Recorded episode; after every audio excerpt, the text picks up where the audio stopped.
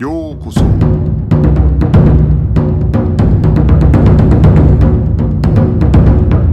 Eu sou o Gustavo e você está ouvindo o Budocast.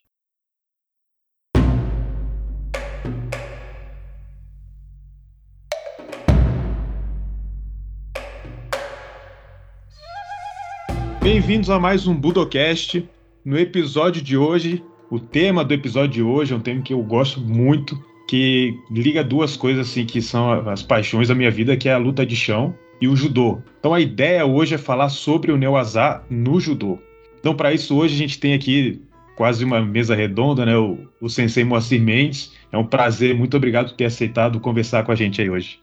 Obrigado, eu que agradeço aí. Falar sobre o Neuazá, é, sobre a luta de chão, né? Jiu-jitsu, Neuazá, tudo que envolve aí a luta de chão. É um, é um prazer enorme, né? Porque praticamente eu vivo isso 24 horas por dia, né? Então eu me sinto muito à vontade para conversar sobre isso. E, claro, bate-papo a gente tá aí para. Pô, o Bruno também tá aí, que é um cara. A gente já fez uma live, uma, uma, uma live no meu Instagram até falando sobre o Cozen, né? Que foi muito legal. Uma galera depois veio perguntar, porque tem muita gente que não sabe o que é o Cozen, né, Bruno? Então, é, pô, tem muito judoca que não sabe o que é Cozen, então é inadmissível o cara não saber o que é o Cozen, entendeu? Pra mim, na minha cabeça, não entra. Então vamos bater um papo aí hoje, vamos ver o que a gente consegue tirar disso daí hoje.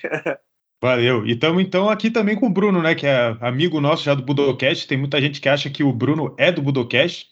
ele, já, de, de, tanto que ele participou aí, né? E, e, pô, prazerzão aí tá com o Bruno de novo. Aí é o cara que, em matéria de Kosen Judô, a gente pô, conversa demais sobre esse assunto, tanto no Budocast como grupo de WhatsApp ficar discutindo umas bobagens assim que eu acho que só são importantes pra gente mesmo. Mas valeu aí por estar aí com a gente mais uma vez. Obrigado, é um prazer participar novamente. E sempre quando for falar de Neoasa é maravilhoso, né? Ainda mais com o Sensei Moacir aí, o Guga, que é um cara que conhece muito também de Judô também, me ajuda, inclusive, com saber quais são as escolas que participaram, a gente faz pesquisa. Então é sempre bom falar de um tema maravilhoso que é o Neoasa, que é o que eu mais gosto do aspecto do judô, né? E é uma satisfação poder participar e vamos que vamos. Então, para a gente começar esse bate-papo, eu queria saber do Sensei Moacir, eu sei que talvez seja uma história que você já contou várias vezes, né? Mas, é, se possível, eu queria que você contasse um pouco da sua história no judô, né? Você começou no judô. E como é que foi encontrar o Neuazá nessa sua trajetória dentro do judô, que acabou, né, culminando na sua ida para o jiu-jitsu. E é uma, é uma coisa, assim, que é, eu, eu entendo que não é tão comum, né? Alguém que consegue desempenhar tão bem duas, tanto no judô como no jiu-jitsu, né? Eu vejo que muita gente acha que, ah, tipo assim, lutar no chão do judô e lutar no chão do jiu-jitsu é a mesma coisa, mas eu divido um pouco dessa opinião e algumas coisas que eu vi da sua entrevista recentemente me levam a crer que você também pensa de uma maneira parecida, né? Mas conta pra gente um pouco como é que foi esse início no judô, como é que foi chegar a, a esse interesse pro Neuazá, como é que se desenvolveu isso daí? Pois é, cara, falo, falou ali do uh, que as pessoas acham que é a mesma coisa, né? O, o Neoazá e o Jiu-Jitsu, né? Apesar de eu achar que as duas coisas elas se conectam, né? Se conectam muito, mas não tem nada a ver, né? Porque o Jiu-Jitsu tem uma regra específica e o Judô tem outra. O Jiu-Jitsu, a luta, ela foi feita para ser no chão, né? E o Judô não. O Judô, a luta foi feita para ser em pé. Então, tem um pouco das duas coisas, né? E o jiu-jitsu também tem um pouco da parte de, de também, né? Mas que tu vai ver ali atletas mais pesados, geralmente, né? Que não têm o costume de fazer guarda, trocam mais em pé, mais judô, né? Os mais leves, assim, a gente vai ver os campeonatos aí mundiais e qualquer campeonato importante de jiu-jitsu, tu vai ver que os mais levinhos todos optam por fazer guarda, né? Puxar para guarda, né? O rikome, que a gente chama no judô, né? Então, é, o Bruno aí tá aí, né, para falar, né, que na verdade o que o, o que o Jigoro Kano não gostava era isso, né? Que puxasse para guarda, ele queria que tivesse ele não, não é que ele não gostava do Neuasa, ele gostava do Neuasa, só que tu tinha que ter uma projeção, tinha que ter uma técnica, uma queda, digamos assim. E que se a gente for ver, a regra do judô é assim hoje, né? Os caras foram tirando muita coisa. Aquele é, Jujigatame voador que tinha antes, então, eles tiraram da regra exatamente por isso, porque a galera estava puxando para a guarda para pegar o braço, não estavam tentando dar um tomoi, um yokotomoi, digamos assim. E aí eles foram tirando isso, né? Mantendo a essência lá que o Jigoro Kano sempre pregou, que era a, as técnicas de projeção, né? O Nagewaza. Então, é, a gente vê que, apesar de ter bastante é, luta no chão no judô, mas não, não é a prioridade, né? Até os próprios árbitros, pô, eu tava no campeonato da seletiva olímpica agora, final de semana passada aqui, e eu ficava puto, cara, porque como tem árbitro que não gosta de ver os caras lutando no chão, pô, cara, posição, os caras evoluindo pra caramba numa posição. Eles deixam os atletas fazer todo o beabá passo a passo, quando o cara vai concluir, eles não bater. Então, tipo assim, a regra do judô ainda não chegou num consenso do de pô, por que, que é importante o Neoazá. Vamos tirar o Neoazá, então, do judô. Se não é, se não é para deixar fazer, então tira, né? Não deixa os caras gastarem energia numa coisa que não vai dar em nada. Então, assim, eu acho que tem muita diferença. Mas eu acho que ambos se completam. É, e, e, bom, contar um pouquinho da minha história rápido aí, né? Cara, eu comecei no judô com 4 anos de idade. É, por causa de, de, de problema de saúde mesmo. Eu tinha bronquite asmática, né? E aí acabou que a minha mãe me levou no médico que fazia judô e o cara é, sugeriu ela que ele me levasse para fazer judô. Talvez fosse é, me ajudar bastante, porque o judô ia exigir muito dos meus pulmões, talvez eu fosse exercitar bem os pulmões ali. Tem o, o lance das quedas também, que eu ia estar tá batendo com as costas no chão, que seria bom. Pô, naquela época, cara, 1985, eu comecei a fazer judô. Então, claro que a medicina naquela época não era tão avançada que nem hoje. Hoje o cara tem bronquite asmática, tu tem mil formas de curar a bronquite asmática, né? Mas eu acho que o esporte foi uma coisa que, que me, me ajudou, assim, porque o judô, depois que eu comecei a praticar, eu, eu dificilmente tive crises de bronquite asmática, assim, então foi uma coisa que foi aos pouquinhos me ajudando. E claro que depois de um tempo, eu comecei a levar a sério, ver né, as competições, naquela época eu não podia competir com menos de sete anos, não é que nem hoje, que existem as competições aí, os festivais com criança de três anos lutando. Naquela época era proibido, né? Eu me lembro que eu esperei até chegar a sete anos para poder entrar na minha primeira competição. E aí eu acabei competindo, fui gostando, fui gostando, e aí fui levando a sério mais o judô. Mas, cara, na verdade, assim, eu, eu não gostava da mesma forma como todo judoca, eu não gostava de Neuazá. Quando tinha treino de Neuazá, eu, eu ficava, puta, eu torcia a boca, sabe? Ficava, olhava pro lado, assim. Sabe quando tu, tu pega o teu melhor amigo para treinar, para ficar brincando, esperar passar o tempo, ficava cuidando onde o sensei tá, para ver se ele tava olhando, se ele não tava olhando. A gente não queria treinar no chão, a gente queria treinar em pé, porque é cultura do judô. Todos os lugares que vocês forem ver, é assim que funciona. O treino de Tatiuasa, todo mundo espera fazer randori. Eu vou, gastar, eu vou guardar minha energia pro randori. Eu quero fazer, sei lá, seis, sete randores de cinco minutos, de quatro minutos, independente do que for. Tem os utikomes, tem nagekomi, tem um monte de coisa que eu quero, que eu quero gastar minha energia. Não quero gastar minha energia no meu azar. Não é tão importante assim para mim. E eu fui assim até os meus, cara, até os meus 17 anos, 18 por ali, eu era zero, zero de neurosal, odiava, odiava, só queria treinar em pé, odiava. Só que o que aconteceu? Comecei, eu era muito habilidoso em pé, eu tinha muita, muito golpe, eu fazia, eu, eu, eu sou um cara muito flexível desde muito pequeno, então, então eu tinha muita facilidade de aprender as técnicas, então eu tinha muito golpe. Só que quando eu comecei a perder as lutas no chão, começou a ligar um alerta, assim, um, um, pô, cara, tem alguma coisa errada aí. E aí eu acabei é, conhecendo o Flávio, Flávio Canto, né? Quando a gente viajou para um. Eu teve um Pan-Americano Júnior e Sênior, que foi no mesmo lugar, foi na, na Flórida, né? Em 99, cara. A gente viajou junto, foi a primeira vez que eu viajei com o Flávio Canto, assim. Eu já, pô, já era uh, fãzão dele, assim, de ver ele lutar e tal na seleção. E, mas não pela parte do Neuazar, até porque não me, não me chamava atenção. Eu gostava de ver o jeito que ele lutava em pé e tal, o jeito que ele. aquelas catadas que ele fazia e tal. Só que daí, cara, eu fui lutar com. com uh, é, depois desse Pan-Americano, tá? Eu tive contato com ele, ele conversou comigo sobre o, sobre o Neuazá, sobre o jiu-jitsu. Naquela época, a gente não ouvia falar muito sobre o jiu-jitsu aqui em Porto Alegre. Tinha uma academia só que, que dava aula de jiu-jitsu, né? Que era a Sul Jiu-Jitsu, que era a academia mais antiga, né? E uh, eu sei que daí eu comecei a ter contato com o Flávio. E, cara, fui lutar uma competição uma vez, que foi o torneio do Tritorre, na Itália. Eu ia lutar contra um japonês, cara, um japa. E aí, esse japa era sinistro. Omigawa é o nome dele. Até depois ele lutou uh, UFC, cara. Ele tava no UFC esses tempos aí. Então, uh, eu ia lutar com esse cara. Esse cara tinha uma posição sinistra no chão. E eu, eu fui fazer semifinal do Tritorre com ele. E eu lembro que o Flávio, me chamou num canto e falou assim, Moa, é, esse cara é, é bom de Neuasa, cara. Ele ganhou, ele ganha todas as lutas com a mesma posição.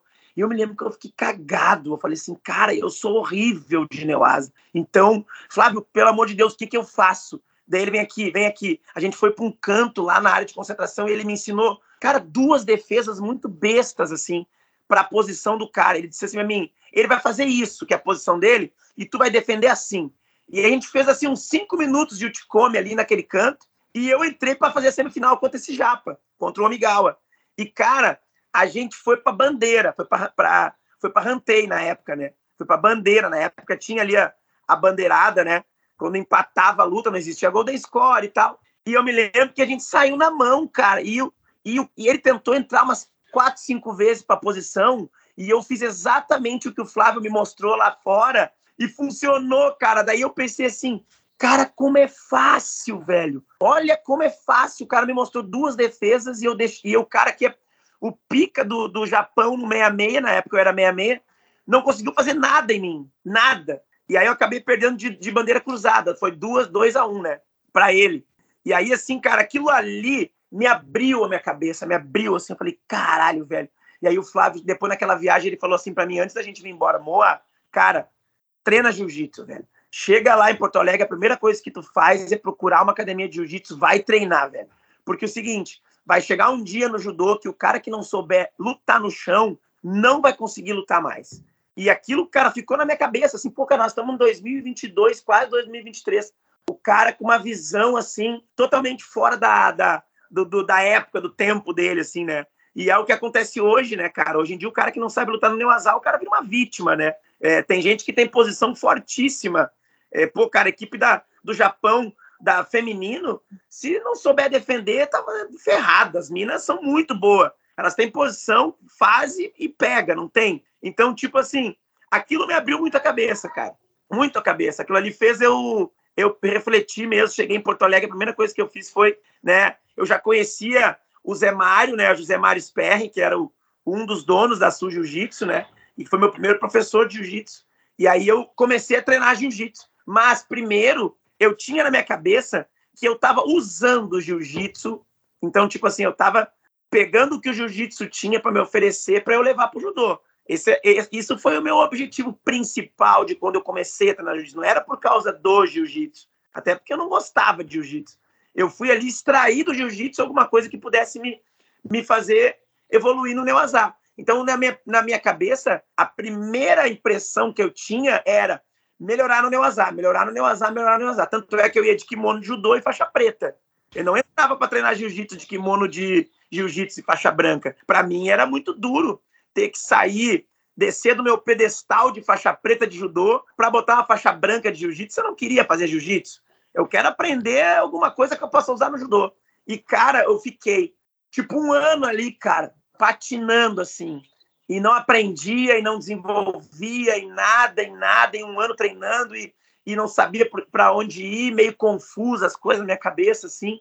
E eu lembro que um dia o Zé Mário me chamou, cara, e me falou assim, ó, sem eu perguntar nada para ele, né? Ele sentiu isso, né? Ele, ele, me chamou na beira do tatame, assim, no meio do treino, disse assim, Moacir, vem cá, quero falar contigo. Cara, sabe por que, que tu não tá evoluindo aqui? Daí eu, daí eu fiquei parado, assim, ele falou assim, é, primeiro, tira esse kimono de judô aí, que isso aqui não é judô, isso aqui é jiu-jitsu.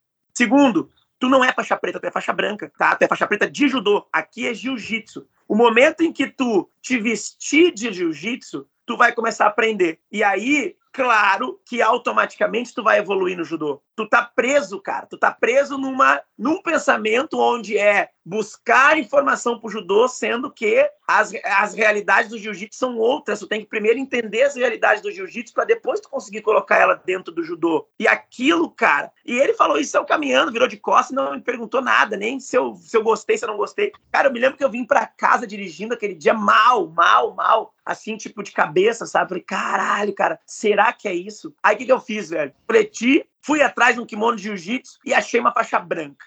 Cara, doeu eu entrar no tatame e olhar assim, uma faixa branca na cintura, sabe? Nem olhava muito para baixo para amarrar a faixa, eu ficava só. E aí botei a faixa branca e, cara, quer saber de uma coisa? Eu vou aprender esse negócio de jiu-jitsu, cara. Eu vou tentar aprender isso aqui, cara.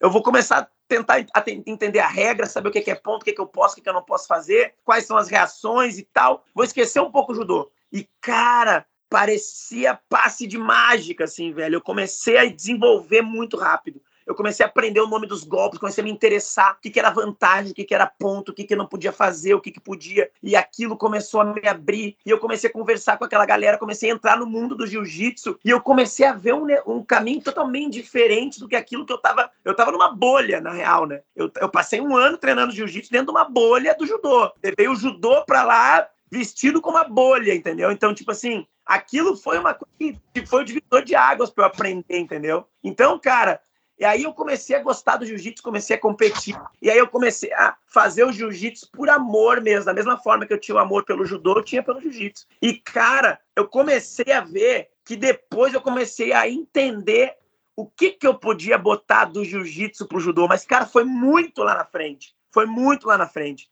E tanto é que eu, pô, cara, competia judô e não conseguia eu já era faixa preta de jiu-jitsu e tinha lutas que eu não conseguia fazer nada no chão, né? No judô, porque. É, é, e muitas vezes também eu pensava assim, cara, que loucura, né? Sou faixa preta de jiu-jitsu e não consigo pegar os caras no judô.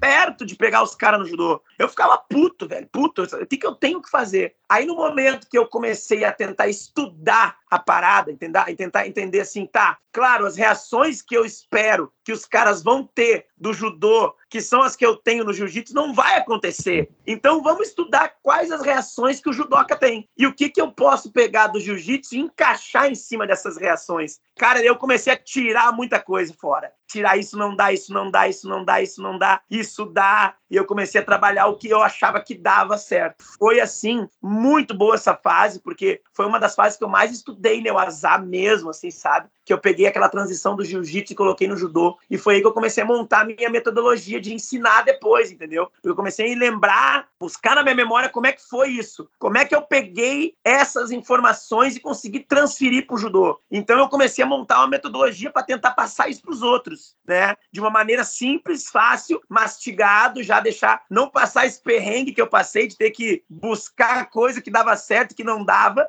então hoje eu entrego assim para os meus atletas as coisas bem mastigadas, assim, sabe? Já o resumo do resumo, isso aqui tu treina que vai dar certo, entendeu? Vai ser essa reação que ele vai ter, o golpe vai ser assim, a transição vai ser assim, esses são os ajustes. Então, assim, e, e aí começou a, a, dar certo, né? Claro que depois, 2011 foi a última vez que eu lutei é, pela seleção brasileira, foi quando eu parei de lutar mesmo, né? 2011 é, foi o último ano que eu lutei pela seleção brasileira, o último campeonato que eu lutei foi o Grand Prix de Abu Dhabi. Pô, fiquei dos meus 17 aos 31 anos na seleção brasileira. É, cara, competi tudo, tudo, tudo, tudo que tu possa imaginar, menos Jogos Olímpicos. E aí Deus me presenteou em 2016 em ir como técnico para os Jogos Olímpicos do Rio, né? Então, tipo, tá tudo certo. Tido muitas experiências boas com o judô e também com o jiu-jitsu. Pô, cara, eu competi jiu-jitsu, eu acho que tudo também, né? Tudo, tudo, tudo que tem para Já lutei contra os caras mais top, pô. Falecido Leandro Lô, lutei três vezes, já lutei com Cobrinha, lutei com Lucas Lepre, lutei com, lutei com o Bruno Frasato, lutei, cara, com JT, lutei com, cara, na época, os caras mais top da categoria, eu já lutei contra todos, né? Então, eu fui, que nem tu falou ali no início,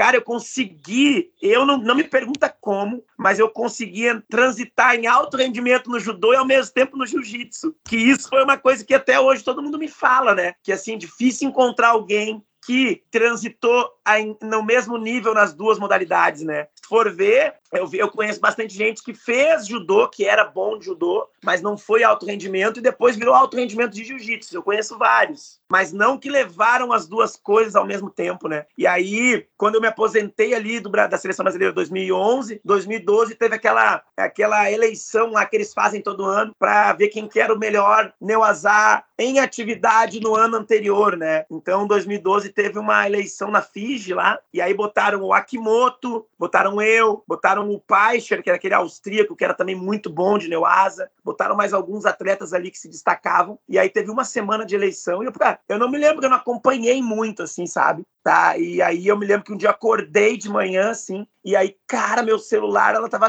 bombando de mensagem, eu fui ver, tinha nove sites ali é, mostrando as reportagens ali, ah, brasileiro eleito melhor neoazar do mundo em atividade, 2012 e tal.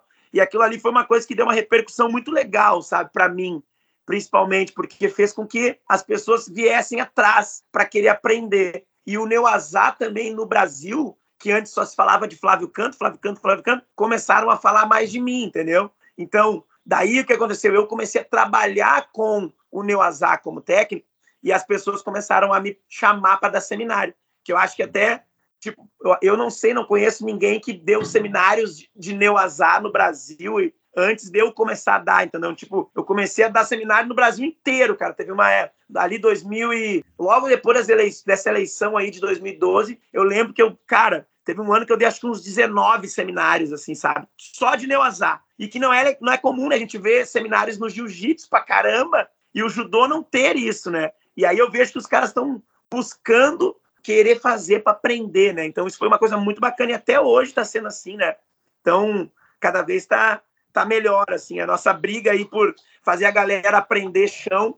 Eu acho que está evoluindo, né, Bruno? Então vamos, quanto mais a gente falar sobre o Kozen, sobre o Neuazá, melhor. Eu achei interessante o Moacir falar que o judoca, eles, porque muitas das vezes o Neuasa do jiu-jitsu, vamos dizer assim, não funciona no judô. É justamente porque as reações são diferentes, são distintas, né? O judoca, ele pensa diferente do, ju, do jiu-jiteiro, né? Quer seja para defender, quer seja para atacar. Então é muito interessante o Moacir ter essa, essa percepção, né? Isso mostra como ele conhece.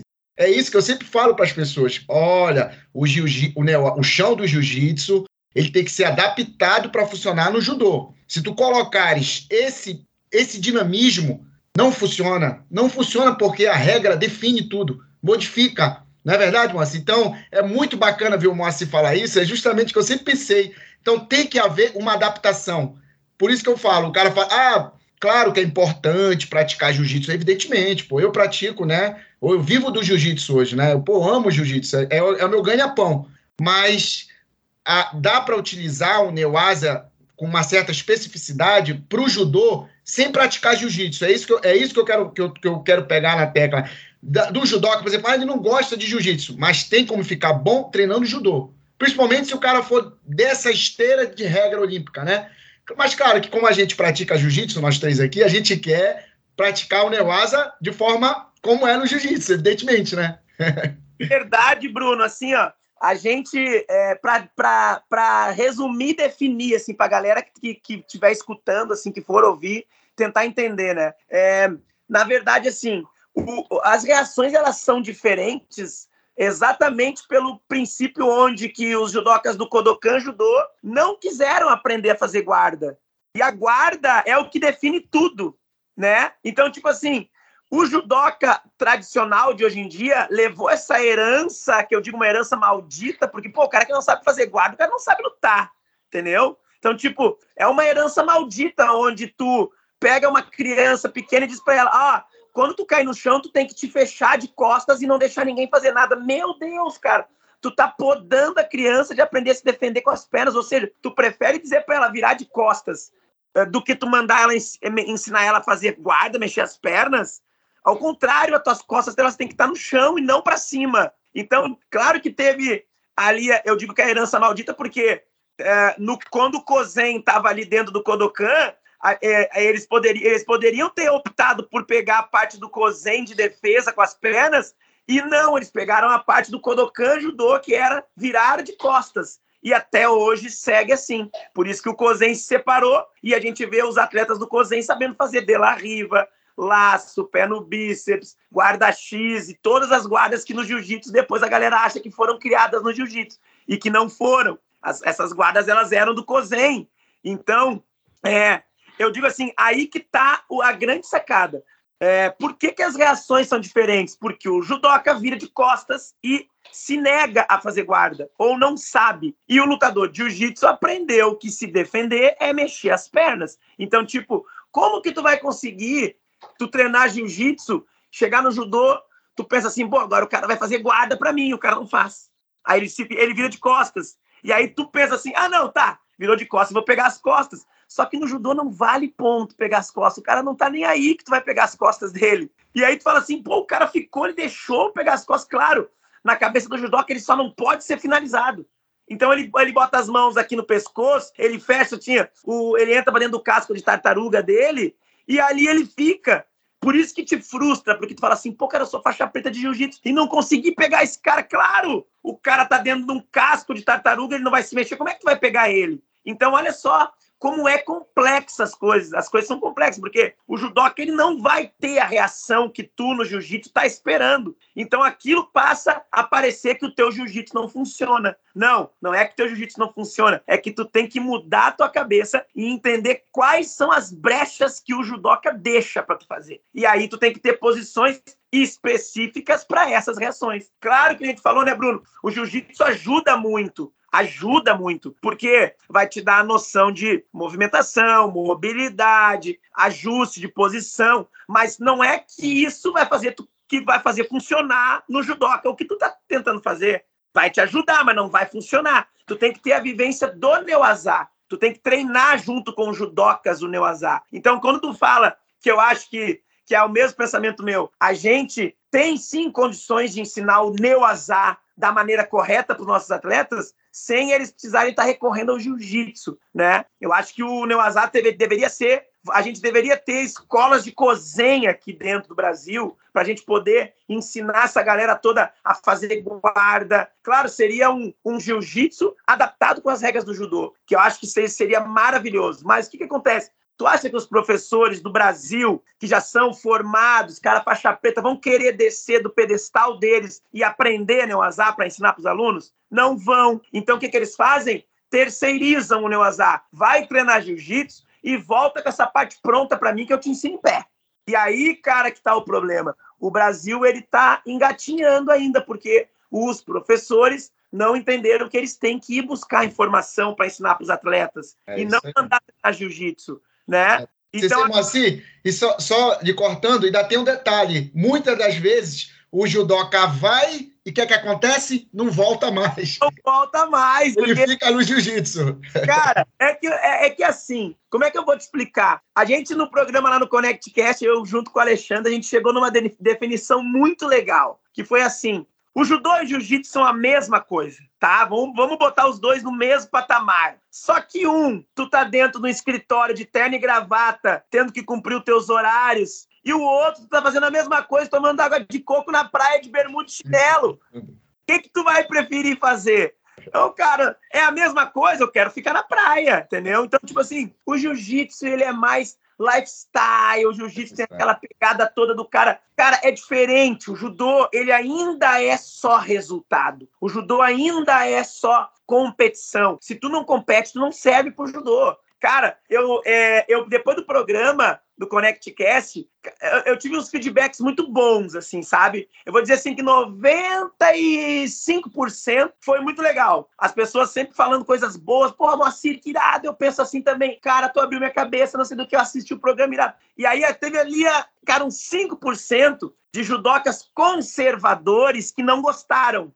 E aí me mandaram mensagem, ai, ah, não acho que é assim. Você, claro, tu não acha que é assim. Tu tá, tu tá vivendo dentro de uma bolha fechada, o dia que tu abrir tua cabeça, tu vai pensar assim. Então, tipo, para de ser conservador e achar que as coisas elas são assim, elas estão assim, elas podem mudar o tempo inteiro. A gente tem que estar tá aberto para mudança. Eu, eu sou um cara muito aberto para mudança, entendeu? Aí, cara, foi bem legal porque uh, ontem, ontem, cara, o responsável da CBJ, da Confederação Brasileira, pelos veteranos, me ligou um telefone diferente lá de São Paulo. Eu, eu vou atender.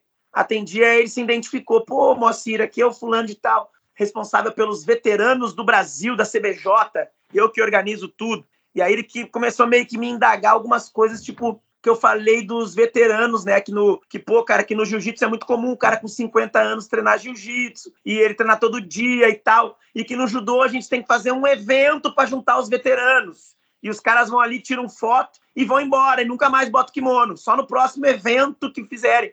E ele achou que ele me, me falou: não, porque não é assim. A gente tá com bastante número. Eu peguei e falei assim para ele, cara, quantos, quantos atletas eh, tiveram no Mundial Master de 2022 desse ano, tá? Me diz aí, tu sabe qual é o número? Eu fui lá, busquei e mostrei para ele. Mil cento e poucos participantes. E, eu falei, e ele falou, nossa, olha a quantidade de gente. Eu falei, ah, é?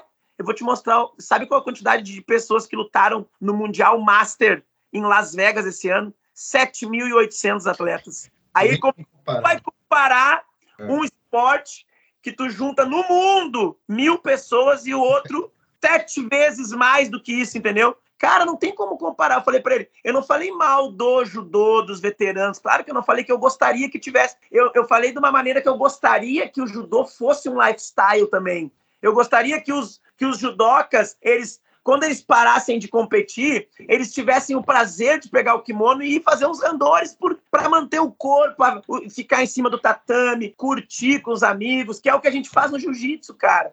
A gente faz no jiu-jitsu isso, tu vê pessoas com 50 anos começando a fazer jiu-jitsu, mudando a vida por causa do jiu-jitsu. E o judô a gente não vê. A gente vê os caras parando com 30 e poucos, ficando gordo assim, porque os caras passaram a vida inteira fazendo dieta para baixar peso e quando eles não precisam mais, os caras parecem que ah, o corpo não pré, não, ah, esse corpo foi só usado para ser atleta. Eu não preciso cuidar do meu corpo mais. E a gente vê isso. Claro que, que nem eu falei para ele, cara, não é uma.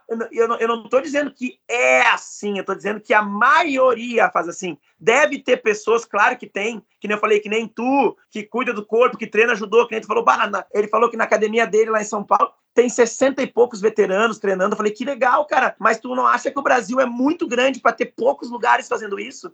O Brasil deveria estar tá fazendo, os veteranos do Brasil deveriam estar em todos os lugares. Eu falei assim, eu vou falar por Porto Alegre. Eu não vejo uh, treino de veteranos aqui em Porto Alegre. Não no Japão é assim, Cecê Moacir. No Japão é assim. Quando você vai ficando velho, no Kodokan, as aulas, geralmente, o Guga sabe que já foi lá, o Gustavo já foi lá, é de Neuazá.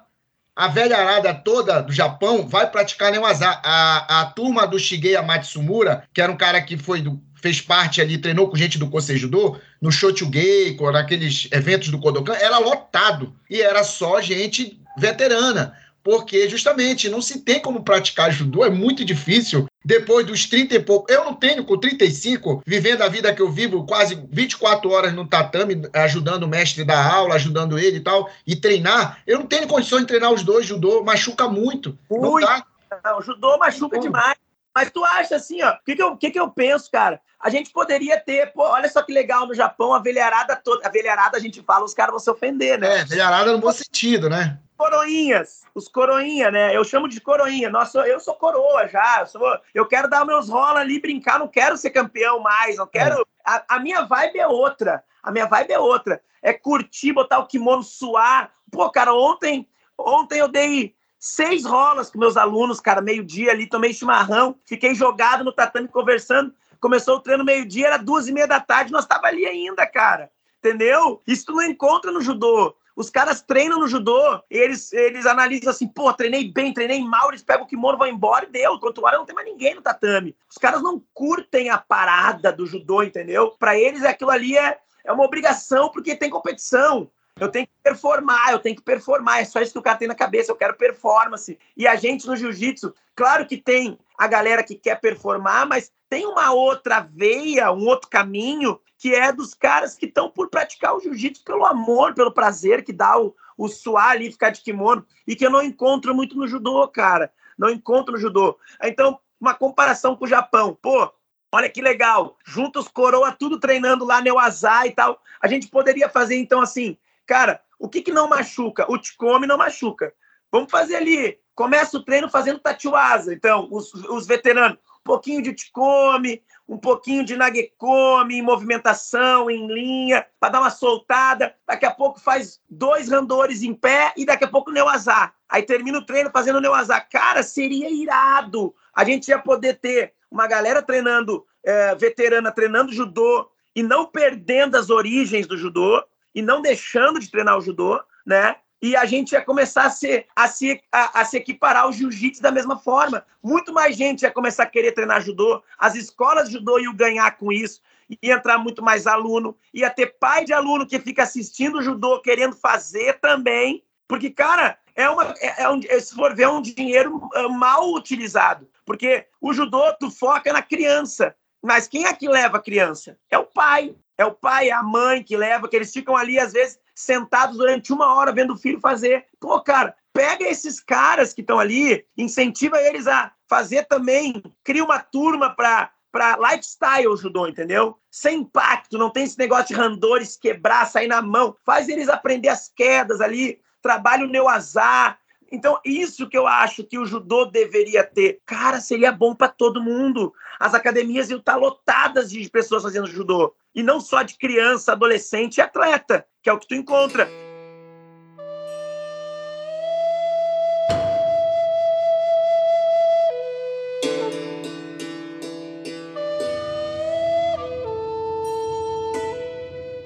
O judô hoje tem os nichos muito, muito bem definidos que é criancinha para formação, porque disciplina, respeito, ah, autoconfiança, para aprender a se defender, baixar peso. O pai leva a criança ali por causa de algum motivo. Ele tem um motivo dele, agressividade, canalizar agressividade, enfim. Então, assim, criança, tá? Escolinha.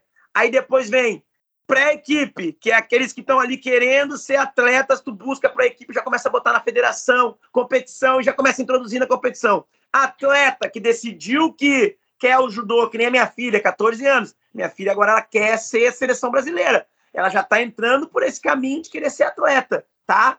E depois, cara, tem ali no máximo até os seus 29, 30 anos para tu fazer tudo isso que tu fez. E aí depois terminou, se aposenta e pendura o kimono e nunca mais bota o kimono na vida. Aí fica saudosista, falando do judô que na minha época, porque na minha época, cara, o judô, o judô segue aí vivo. Não é porque na tua época tu fazia. Eu fico de cara quando eu vejo cara falando, ah, porque na minha época. Pô, mas e por que, que tu não treina ainda? Quantos anos tu tá? Ah, tô com 43, já tô velho. Porra, tá velho com 43 anos, 44 anos. Cara, eu treino todo dia.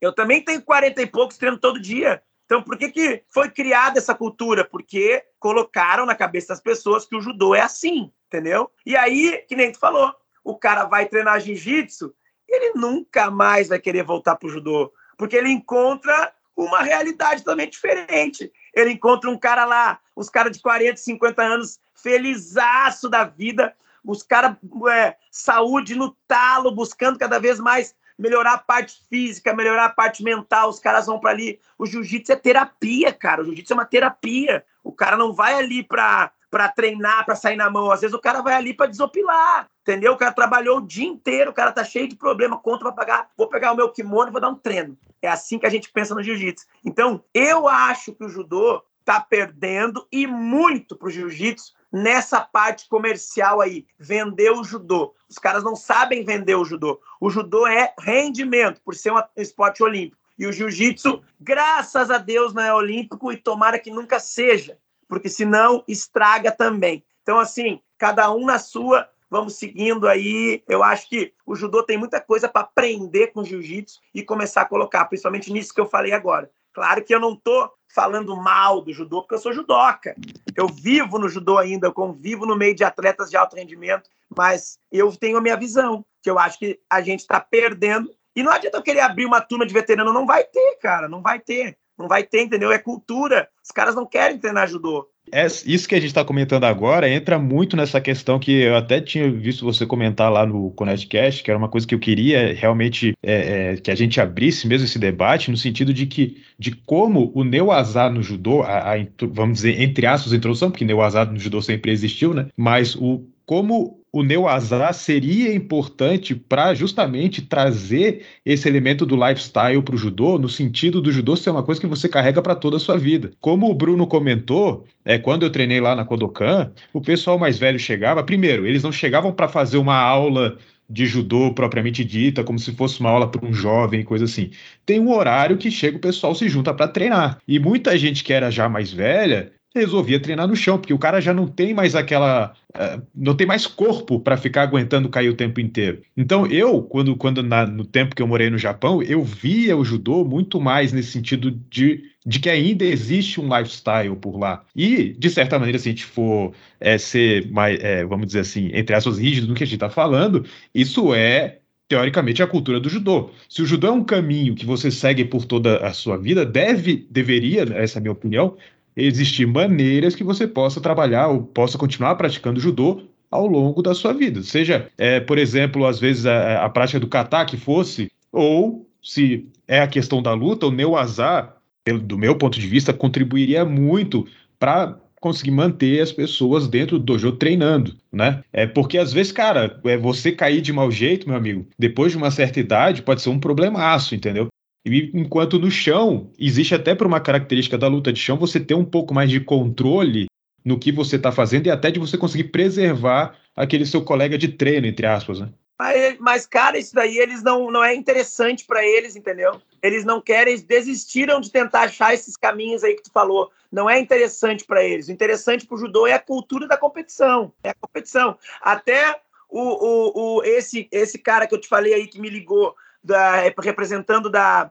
É, é o Cris, é Cris o nome dele, representante da, da, da, da, CBJ ali, ele que é o coordenador ali dos veteranos. Ele me falou que ele, ele, ele concordou comigo, pois é, cara, a gente, até nossos próprios veteranos, a gente às vezes a gente se, a gente se pega cobrando eles de competir. Tipo assim, pô, como assim tu vai cobrar o cara? Deixa o cara treinar, velho. Não tem, eu falei para ele, cara, eu tenho na minha academia faixas pretas, vamos, eu falei assim, ó, vamos pegar o seguinte, tem como ser faixa preta de judô sem competir? Não tem porque a federação exige uma pontuação. Uma pontuação, tu tem que estar tá federado, tu tem que estar. Tá... Primeiro que tu tem que ter uma carteirinha, tu tem que estar tá federado, tu tem que fazer os cursos que eles pedem, tu tem que fazer tudo. O ano do, do exame da faixa preta é um ano arbitrando, fazendo curso de mesária, sumulista, não sei mais o quê. Aí tem o catar, depois que termina o catar, tu tem que fazer o vazar, tu tem que ser aprovado para fazer o vazar. Cara, isso, isso tudo é para impedir o cara de querer ser um faixa preta. Agora, por que o cara vai pro jiu-jitsu? Eu falei para ele, porque não precisa nada disso, cara. Porque no jiu-jitsu basta tu ter uma vivência e tu treinar durante muitos anos, que o teu professor vai dizer assim, ó, tu merece a faixa preta, cara, vem cá, tu é um faixa preta. Imagina, cara, como é que tu vai competir com alguém? Ah, como é que tu, como é que tu vai querer botar na cabeça de alguém que tu tem que passar para chapeta de judô, tu tem que passar por tudo isso que eu falei agora. E passar para chapeta de jiu-jitsu é só tu vir pegar o teu kimono e treinar, entendeu? Então, tipo assim, não tem como, cara, explicar isso. O, o cara vai ser faixa preta de jiu-jitsu muito mais fácil do que tu chegar numa faixa preta de judô. O faixa preta de judô é praticamente impossível de chegar. Quantos milhares existem no meio do caminho? Eu conheço pessoas que desistiram na faixa marrom, chegaram até faixa roxa e não quiseram mais. Eu, eu conheço pessoas que começaram a fazer os primeiros cursos faixa preta e desistiram até porque tem um custo muito alto, e outra é um ano da tua vida voltado para aquilo ali, certo? Então, não tem como tu competir com uma, com uma modalidade que te, que te oferece isso, sendo que a outra, tu vai fazer as mesmas coisas e tu vai ser faixa preta mais fácil. Não estou dizendo que, é, claro, aí, aí os caras vão dizer assim, ah, por isso que o jiu-jitsu é uma bagunça, tem um monte de federação. Cara, eu acho o contrário. Eu acho assim, ó, o jiu-jitsu não tem fiscalização para quem é faixa preta. Eu tenho, eu tenho formados por mim 60 faixas pretas desde a faixa branca. O selo de qualidade é meu os caras que são meus alunos, eu vou dizer assim, ó, mais, muito mais da metade dos meus alunos faixas pretas nunca competiu na vida. Nunca, nunca. Eles nunca entraram numa competição e são faixas pretas. Agora eu vou te dizer uma coisa: pode pegar o teu kimono e vir dar um rolinha com esses meus faixas pretas que tu nunca competiu, que tu vai ver que os caras são duros demais, cara. Tu não vai arranjar nem 10 centavos com ele em posição nenhuma, entendeu? Então, tipo assim, ó, qual é a diferença? É que os caras são faixas pretas, não precisaram ter passado pela parte da competição para dizer que eles são casca grossa, para dizer que eles são mesmo faixa preta, e são faixa preta, tu entendeu? Então, tipo assim, é, eu acho muito mais fácil, porque, ah, mas aí vai ter um monte de picareta. Claro que tem, no judô também tem. No judô tem cara que, que não sabe. Pô, cara, eu vejo uns vídeos, às vezes, de uns caras ensinando, pô, judoca, cara, faixa preta de judô. Na, no, no Instagram ali, os caras ensinando oi ensinando o Timata. Eu falo, meu Deus, cara, esse cara nunca fez judô na vida, né? Não é possível que ele tá ensinando dessa forma. Aí tu vai ver o cara federado, foi, é faixa preta pela federação tal. Então, tipo assim, tem picareta em tudo que é lugar. Não adianta tu dizer que é porque não tem fiscalização, que. Cara, daí que tá. Não tendo fiscalização, as academias que são de verdade, os professores que são realmente faixas pretas e que formam faixas pretas de verdade, vão ficar em evidência. Porque tu vai ver ele, pô, cara, treinei num lugar que, eu, que o cara mal sabia ensinar. Aí tu chega num lugar que a academia é de verdade, tu nota a diferença, tu nunca mais quer sair dali, entendeu? Então a procura pelos picaretas vai ter. E eu acho legal ter essa gente assim, que eu falo picareta, né, que é o cara que não, não teve experiência, pegou e amarrou uma faixa preta na cintura, sabe-se lá de quem, ou ele mesmo se deu, né, para ensinar. E eu digo assim, é necessário ter esses caras, porque se nós não tivéssemos esses caras ruins, os bons não, ter, não estariam em evidência. Os bons precisam dos ruins, que é pro cara ir lá ver, ó, olha que lugar que tu estava treinando e agora onde tu tá, entendeu? Então eu acho legal isso, não acho ruim, cara. Então eu acho que tem tudo que é lugar, mas eu digo assim, a comparação é muito bizarra. Esse CMO assim tem um valor também que todo esse crivo meramente mercadológico, né, que é para travar a pessoa de chegar a ser shodan no judô, eu sempre bato nessa tecla, já falei com o Guga também, já quando a gente conversa no WhatsApp, é o valor como o valor da faixa preta no jiu-jitsu, para mim, na minha concepção, que eu estou indo para marrom agora e vou pegar, sei lá, daqui quatro anos a preta, digamos assim, é, é um valor, tem um peso maior do que a faixa preta no judô. Claro, isso depende, é muito subjetivo, depende da pessoa. Mas eu, tendo passado gravitado por esses dois ambientes, judô e jiu-jitsu, na minha concepção, a faixa preta de jiu-jitsu, para mim, tem mais peso. Ela tem um valor mais simbólico do que o do judô. Porque o do judô, que a gente tem a percepção que é uma coisa meramente mercadológica. Né? Você não é nem avaliado nem para o seu professor. Entendeu? Ou burocrática, né, Bruno? Burocrática, exatamente, burocrática. Poxa, quem sabe quem, quem passou por todos os, os desenvolvimentos é o teu professor. É Ele é a pessoa que tem que te avaliar. Não é um codancha lá que está lá. Porque o, o, do judô eu comparo assim, é tipo uma prova. É um negócio extremamente decoreba. Você vai lá, treina aquilo e pronto. E daqui um mês tu não sabe mais, cara. É Qual mecânico. é o valor da faixa preta nisso, né? E a gente não pega a faixa preta de jiu-jitsu, tu vai rolar com o cara, tu sabe da tua obrigação que tu não tem que ser atropelado. Então, cara, é um negócio incrível, cara. Eu, por isso que eu falo, o modelo do jiu-jitsu é apaixonante nesse sentido. O valor da faixa preta e por aí. E aí, tudo isso que a gente sabe. Então, é. na minha concepção, o peso da faixa preta do jiu-jitsu, cara, nem se compara com a do judô, que eu vejo a do judô muito burocrática, como o Guga falou, e mercadológica. É que a gente falou, né, Bruno? O cara, a, a, pessoa que mais deveria te avaliar se pela faixa preta no judô não é o cara, não é o teu professor. O cara te ensinou judô a vida inteira, até a faixa marrom. Aí, quando ele chega na faixa marrom, alguém diz assim: ó, tá, tá bom, muito obrigado que tu fez tudo isso aí, agora vem cá que nós vamos dizer se tu é faixa preta. Imagina, cara, não tem cabimento uma coisa dessa. Por isso que no jiu-jitsu, cara,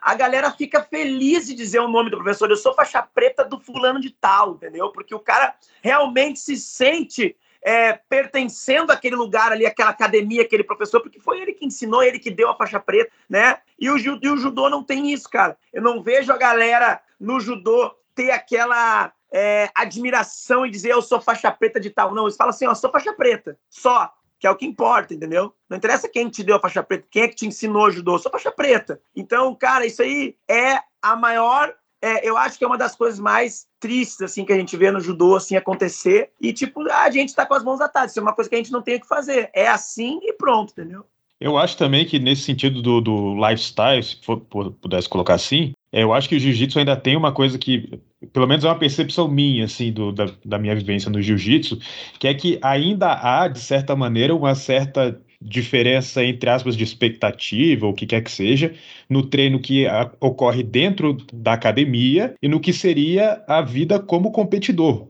No seguinte sentido, a cultura, entre aspas, é diferente. Quando você está rolando com o cara na academia, você está pensando em ser finalizado primeiramente. Na competição, você quer fazer o primeiro ponto, você começa a pensar na estratégia, como usar a regra a seu favor e etc. Então, ainda há uma certa é, separação nesse sentido que torna é, o, a cultura, entre aspas, do rola da academia, do treino na academia, muito mais passível de ter esse lifestyle e de ter até uma, um interesse de você, pô, o cara chegou do meu lado e eu, pô, querer entender como é que eu vou sair daqui e tal. Isso não ser necessariamente um peso no sentido de que, ah, não, ele chegou do meu lado e ele ganhou três pontos, enfim, né? Nesse sentido dessa separação e você poder trabalhar muito o específico nessa, nessa mente, pelo menos é, para mim funciona muito assim, de jogo mesmo, de entender aquele quebra-cabeça que está aparecendo na sua frente, né?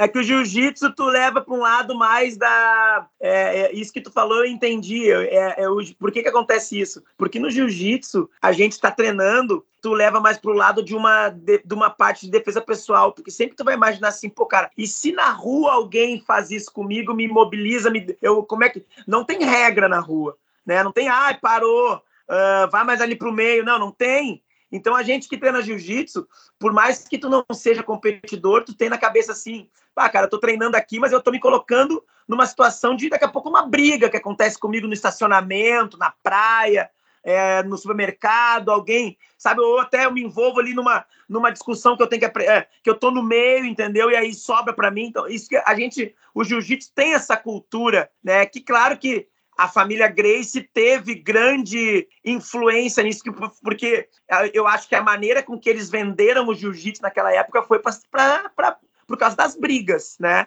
Tinha muita briga naquela época na rua, é, briga em balada, então é, é, eu acho que o jiu-jitsu ele entrou e se encaixou muito bem nisso, que até hoje tem a parte da defesa pessoal no jiu-jitsu é muito forte, né, cara? Tanto é que, pô, se, for, se vocês forem ver as metodologias de ensino da maioria das academias, as primeiras aulas é defesa pessoal. Então, tu vai ver, a Alliance é defesa pessoal. A, os Bering é 90% defesa pessoal. For ver Grace Barra, defesa pessoal no talo. Então, tipo assim, todas as academias de jiu-jitsu, as, as aulas de iniciantes, sempre vai ter a defesa pessoal. E o judô, tu, tra, tra, tu trata a defesa pessoal eh, onde? Num kata. É. Talvez vai ter que ir lá chegar na faixa preta. Até a faixa marrom, o cara nunca viu uma defesa pessoal na vida, nunca viu. Ele vai ver no kata ali, que tem alguns katas que são praticamente uma defesa pessoal. Mas, cara, o judô, então, eu vejo que a, a, é, ele tem essa, essa vertente aí que é da competição. Não tem para onde tu correr, não tem outra a não ser competição. E a gente olha o jiu-jitsu, tem muita, tem muita, tem muita coisa que tu pode fazer. É um leque, né? É um leque que se abre. É.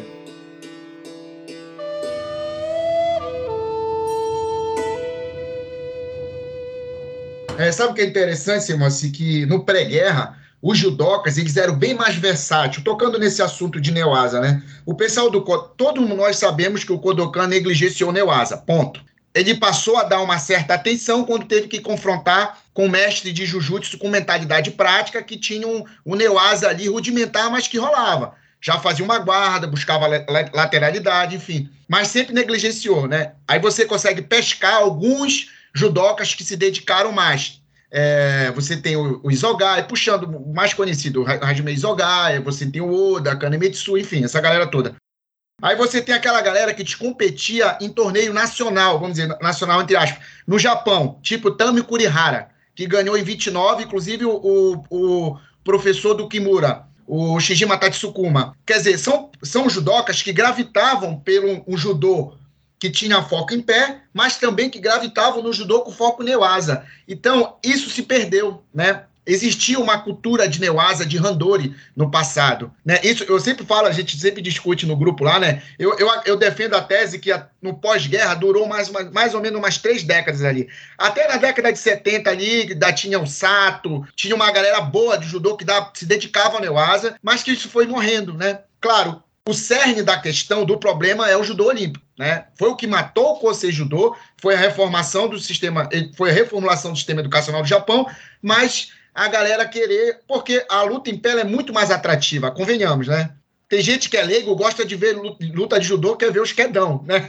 Ah. Mas quando os caras estão rolando no chão, o cara não entende nada. Eu entendo. Para o leigo, é melhor a luta em pé. Eu acho que o japonês identificou isso como business, né? Como algo que fosse até levar a imagem do Japão pós-guerra, porque quer, quer, quer, quer não, tem uma influência da Segunda Guerra Mundial, o que o Japão fizera no passado. Então eles queriam trazer uma mentalidade de paz. Então, então o judô ele perdeu muito nesse quesito, quer dizer, ele estava no lugar errado, numa situação de guerra, que também que foi o problema também do judô, né? Então quiseram levar o, judô um aspecto mais leve, né? Eu acredito que foi isso que tenha acontecido também. O Guga deve saber melhor mais sobre isso, né? Tu concorda, Guga? Que houve esse, também esse, esse negócio do business de querer também levar um judô mais leve para os ocidentais, tudo a ver com a Segunda Guerra Mundial, etc, etc. É, eu acho que o que a gente vê também, é, eu acho que é o, é o, era o interesse até do, dos Estados Unidos, da própria Europa, no sentido de que, o, na verdade, se a gente for observar em termos de organização, a Kodokan ela foi perdendo muita força. E a Kodokan, na verdade, é, se a gente for ser é, bem, bem realista, às vezes a gente fala Kodokan como se fosse é, é algumas pessoas ali e tal, mas a Kodokan funcionava quase como uma associação, né? Quase como uma federação. Então, tanto a galera do Kosen era membro da Kodokan também. Então a Kodokan ela tinha um monte de gente embaixo do guarda-chuva, não era só quem treinava diretamente na Kodokan, e eles aceitavam isso. Tinha as discussões, é lógico que tinha, principalmente ali, a gente sabe ali no, no início da década de 30 fica muito evidente isso, as, as universidades imperiais se desgarrando do controle da, da Kodokan, principalmente a Universidade de Tóquio, que por muitos anos é, é, ficou né, é, muito próxima da Kodokan, mas ainda assim existia um diálogo e uma discussão. A gente pode colocar assim, né? Tanto é que hoje em dia eu vejo muitas pessoas, algumas pessoas, muitas pessoas não sei, né? Mas às vezes eu olho essas entrevistas e tal, falando assim: ah, Gigolo Kano não gostava de, de luta de show. Bom, não é assim. Existe um, um, um conjunto de regras da Kodokan, não, sei, não lembro agora exatamente a data, mas início do século XX ali, artigo 12 das regras estipulava, que não era só regra de competição, né? Mas estipulava, vamos dizer assim, como seria o, o dia a dia de treinamento do judô. E aí falava assim: a partir da faixa preta, é, vai treinar entre 60% a 70% em pé, entre 30% a 40% no chão numa sessão de treinamento. Então a gente poderia imaginar até uma sessão, vamos dizer, um dojo falaria assim, não, aqui a gente vai treinar 60% em pé, 40% no chão. Hoje não é essa essa dinâmica é até bastante, gente... né? Se a gente for olhar Seria. no fórum de hoje, é até bastante, inclusive. É, exatamente. Então assim, não é essa dinâmica que a gente vê. E como o Sensei Moacir falou muito bem ali no início, que o que não se gostava naquela época, principalmente o Jigoro Kano, era o puxar para a guarda. É, isso que incomodava. Esse era o problema. Por quê? Isso é uma coisa que eu discuto muito com o Bruno. Às vezes a gente pensa no Kosen Judô, olha os vídeos e tal, e pensa que todo mundo tinha aquele nível ali. Não era bem assim. Então tinha o cara que puxava para a guarda, é, revertia a posição e segurava o sujeito no, no, no Kesagatame, sei lá, e ganhava a luta e acabou. Então, o pessoal olhava e falava assim, pô, que luta é essa aí, né? Sem graça. Claro que tinha o pessoal que era extremamente ativo, atacava, etc. Mas tinha uma, uma galera ali, por exemplo, que é, no, o Kosen Judô, por ser uma competição escolar, tinha muito cara que não era faixa preta ainda. E abaixo da faixa preta ainda, existia em muitos lugares o regulamento de que não podia nem fazer finalização. Muitas finalizações não podia acontecer. Então, sem a parte em pé, a coisa ficava as primeiras lutas, algumas deviam ser muito chatas. E aí você chegava no, no vice-capitão, capitão, aí sim, né? Aí, aí os caras, por finalização, a última luta, é, em algumas competições não tinha nem tempo, então os caras ficavam lá até pegar e tal. Uma então hora, aí. Uma hora. É, aí a coisa ficava. Agora imagina lá, as três primeiras lutas, os caras não podiam finalizar no chão nem nada, o cara, um já puxava pra guarda. Então, esse era o problema. O problema não era lutar no chão. E mesmo no jiu-jitsu brasileiro, cara, se a gente for pensar, Pega a luta do Hélio Grace contra o Kimura. Pô, ele não puxou pra guarda. Ele ficou lutando em pé até tomar a queda e desenvolver de lá. É, o, o, o contra o Kato, a mesma coisa. Ele ficou lá trocando, trocando em pé até cair. E aí a luta de chão começava depois que o cara caía, entendeu? Então, é, é, eu acho que tem toda essa dinâmica, ela fazia parte do contexto da época, mas não de excluir completamente a luta de chão. Aí a gente vai ver depois da guerra, é, é, é uma questão progressiva aos poucos vai diminuindo cada vez mais. Há pouco tempo atrás a gente discutiu aquele artigo que eu tinha mandado lá no grupo para vocês verem, né? Que o pessoal lá da Espanha fez essa, um pouco essa, essa tentou entender um pouco essa, essa mudança progressiva da, da diminuição da luta de chão. Então, entre os anos 90 ali tem uma queda, por exemplo, de porcentagem do, de, de técnicas de luta de chão, de, do uso da luta de chão no judô, na casa de 20% baixando para 10, baixando para 4, 5, né? Isso só na década de 90. Então, assim, é uma coisa que foi acontecendo progressivamente. Pouco tempo atrás a gente estava discutindo o lance do Maeda, né? Gostar ou não de luta de chão, né? Porque no livro dele lá, 1912, ele fala assim: ah, na Kodokan eu não treinava muito luta de chão, não treinava muita luta de chão, que eu não gostava. Quando eu cheguei no exterior, eu vi o Catch Wrestling, que era, acontecia muito no show, e, pô, me apaixonei. E aí eu tava comentando com o Bruno, né? A gente tem que sempre lembrar que talvez, mesmo ele falando que no Kodokan ele não treinava muito, é possível que fosse mais do que muitos anos depois, porque ele tá falando na, pro olhar dele da época olhando pro Cat Wrestling. Verdade. Né? Então, verdade. como progressivamente foi diminuindo a luta de chão ao longo do tempo, e eu acho que tem muito a ver também com essa coisa. Aí é uma opinião minha, não sei o quanto a gente poderia ter certeza disso ou não, de você atrair o olhar do espectador para aquela luta, no sentido de que a gente sabe que às vezes luta de chão você precisa de um tempo, você precisa dar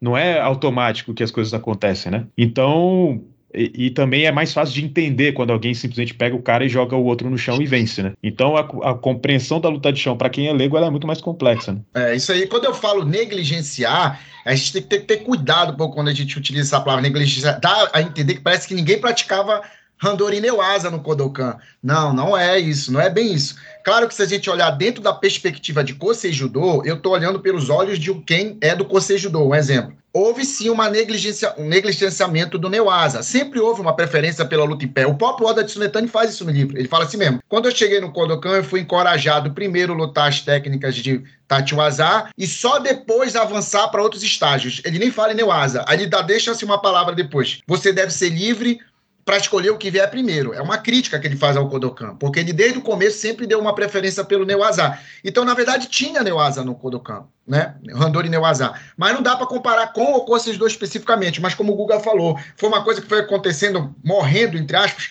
paulatinamente no judô, né? Principalmente no pós-guerra, porque eu acho que tem muito a ver com a parte de business, né, de entretenimento, do, do judô olímpico, né? Não, houve assim uma pequena ascensão do Neuasa ali na década de 60 e 70 encabeçado pelo Isao Kano, Sato, Nabuichi Sato, uma galera boa do judô. Mas isso realmente foi morrendo. E é aquele velho papo, ah, morreu o chão do judô, morreu entre aspas. E a gente, por isso que eu digo, aquelas três últimas décadas ali, do pós-guerra, foi, foi assim, a pá de cal pro, pro Neuasa no judô, digamos assim. E assim, né, só você falando sobre essa questão do Oda, né, até me lembrou, né, tem um texto do Jigoro Kano que ele fala o seguinte, passado esse, esse momento, esse, vamos dizer, essa progressão de ensino, se o, se o sujeito ele gosta de luta de chão, que se especialize em luta de chão. Exatamente. Tudo bem, entendeu? Agora, se a gente olhar para a cultura do judô hoje em dia, isso é uma coisa que a galera aceita? Por exemplo, um cara do judô que ele, pô, curte mesmo é luta de chão? Ou vai falar assim, não, luta de chão é coisa do jiu-jitsu, tem que lutar em pé? Mas é o que tu mais escuta, cara. Eu tô nas competições aí o tempo inteiro. E assim, ó, às vezes eu tô na arquibancada e eu tô ali olhando assim, daqui a pouco alguém vai, vai pro meu azar assim e o árbitro de... não dá bater. Digamos assim, o árbitro deixa rolar. A primeira coisa que eu escuto é alguém da arquibancada dizer assim: dá maté, juiz, isso aqui não é jiu-jitsu. Então, tipo assim, pô, cara, como não é jiu-jitsu, mas e neoazá? Não é do judô, neoazá? O cara não pode fazer neoazá? Agora, porque eu gosto de fazer neoazá, eu tenho que ser do jiu-jitsu. Não tem nada a ver uma coisa com a outra. Cara, tu não quer, tu quer fazer judô, tu vai ter que treinar neoazá também, não é só em pé. E eu sempre falo para todo mundo que é, é, o que você estava falando ali do, do né, o mais atrativo, né? Claro que é, eu pergunto para todos os atletas assim: quando tu fecha os olhos e tu, te, e tu tem teus sonhos com o judô, digamos assim, todo mundo tem o seu momento de imaginar que está fazendo uma final olímpica, imaginar que está num campeonato mundial. Quando tu fecha os olhos, sempre pergunto para todos os atletas, o que que tu vê na tua cabeça? Tu numa final olímpica dando um ipom, tipo, plástico, assim, com ultimata, tipo aqueles ultimatas do, do Maruyama, entendeu? Cara joga lá em cima a perna, quase faz uma abertura total. Ou tu te imagina ganhando a luta de Osai Komi? Ninguém vai dizer que, que se imagina ganhando uma final olímpica imobilizando ou finalizando de estrangulamento de chave de braço. É uma unanimidade. Todos os atletas dizem assim, ah, claro, dando um ipom, né? Então, tipo assim, é cultural isso. E claro, pro público é mais atrativo o cara ver um quedão do que tu ver o cara imobilizar 20 segundos o outro com as costas no chão, entendeu? Não, não tem a mesma, não tem a mesma graça tu vê aquele movimento de impacto que o cara vai ter com as costas no chão. Muitas vezes, muito, muito, os caras pegam aquelas fotos ali, pô, olha a Federação Internacional divulgando umas fotos depois das competições. Caralho, lindo de ver, velho. Bonito, bonito. Mata, assim, aquele sodeus, os cara no ar, assim, fala, meu Deus, cara. Até nós, assim, fala assim, pô, mas como o judô é bonito, né, cara? Meu Deus, velho. Eu olho aquelas fotos assim, eu falo, nossa, olha esse golpe, cara. Saiu uma última agora do, do Mundial, quando o Maruyama acertou o ultimata no William do Brasil, né? Que eles pegaram no ar, assim, o William tentando virar. Cara, aquela foto eu achei linda, velho, linda. Então, tipo assim, claro que é mais bonito, é mais plástico tu ver um ipom do que tu ver alguém ganhando no chão. Mas, né, depende, depende, porque uh, aos olhos de quem tá vendo, né? Como é cultural todo mundo querer lutar mais em pé no judô, vai ser mais bonito um ipom do que uma luta, uma, uma finalização ou uma, uma imobilização. Isso é, isso é natural. É que tem, tem também uma coisa que aí é relacionado com a, até aquela coisa que a gente já tinha comentado lá no início, da diferença entre o jiu-jitsu e o judô, é, e, da própria estrutura do que são as duas modalidades. Então, por exemplo, no jiu-jitsu, quando você passa a guarda de alguém, existe todo, vamos dizer, entre aspas, um fluxograma que você tem que pensar ali, hierarquia de posições, que, uma progressão que você tem que atingir, entre aspas, né? Ou seja, você chega do lado do cara, você pode, por exemplo, botar um joelho na barriga para ganhar uma, uma número de pontos, você pode ir para uma montada, pegar umas costas, e isso tudo vai, entre aspas, te levando a chegar a algum lugar que, por exemplo, seria uma finalização. Porque dentro de todo esse movimento entre os, dois adversários ali, né, existem essas oportunidades de finalização. No caso do judô, você pode ganhar com a imobilização. Né? Então, você não tem necessariamente a obrigação de ter uma progressão a partir do momento que você está imobilizando. E foi por isso agora que tu falou sobre isso, foi por isso que eu resolvi criar as regras dessa competição de Neoasa que a gente já fez aqui. Em cima exatamente disso que tu falou. Primeiro, por que, que eu pensei em criar uma regra? Eu, eu já tinha muitos anos pensado é, em tentar como é que eu posso introduzir no judô algo que os atletas é, gostem de. Como é que eu posso fazer o Neuazá se tornar atrativo, digamos assim, tá? Que nem os caras do jiu-jitsu. Por que o cara o jiu-jitsu é atrativo? Porque tem todo aquele a, o, o, enredo das regras, né? É, é, muito, é muito, é muita coisa que tu tem que fazer. Tudo é ponto, vantagem. Então fica melhor de tu lutar porque tu tem é, objetivos ali, né? O judô, que nem o Bruno falou, o judô, ele foi, o Neuazá, ele foi podado. Digamos assim, só tem três coisas que tu pode fazer no Neuazá. Dentro de uma possibilidade enorme de coisas que tu pode fazer que a gente vê no jiu-jitsu. Pô, cara, por que, que é a mesma luta? Os dois jiu-jitsu são a mesma luta, porém, uma tu é podado de fazer muitas coisas e a outra tu pode fazer o que tu quiser. Então, por exemplo, o cara quando ele entra no jiu-jitsu, ele aprende assim, ó, por que, que eu não posso dar as costas? Porque vale quatro pontos para o teu adversário. Pô, ponto final. Então quer dizer que se eu der as costas, ele pegar minhas costas, eu estou perdendo de 4 a 0. É verdade. Então o cara vai começar a treinar tudo que pode para ele não dar as costas. Entendeu? Ah, quando ele passa a guarda? Quando ele passa a guarda, ele ganha três pontos.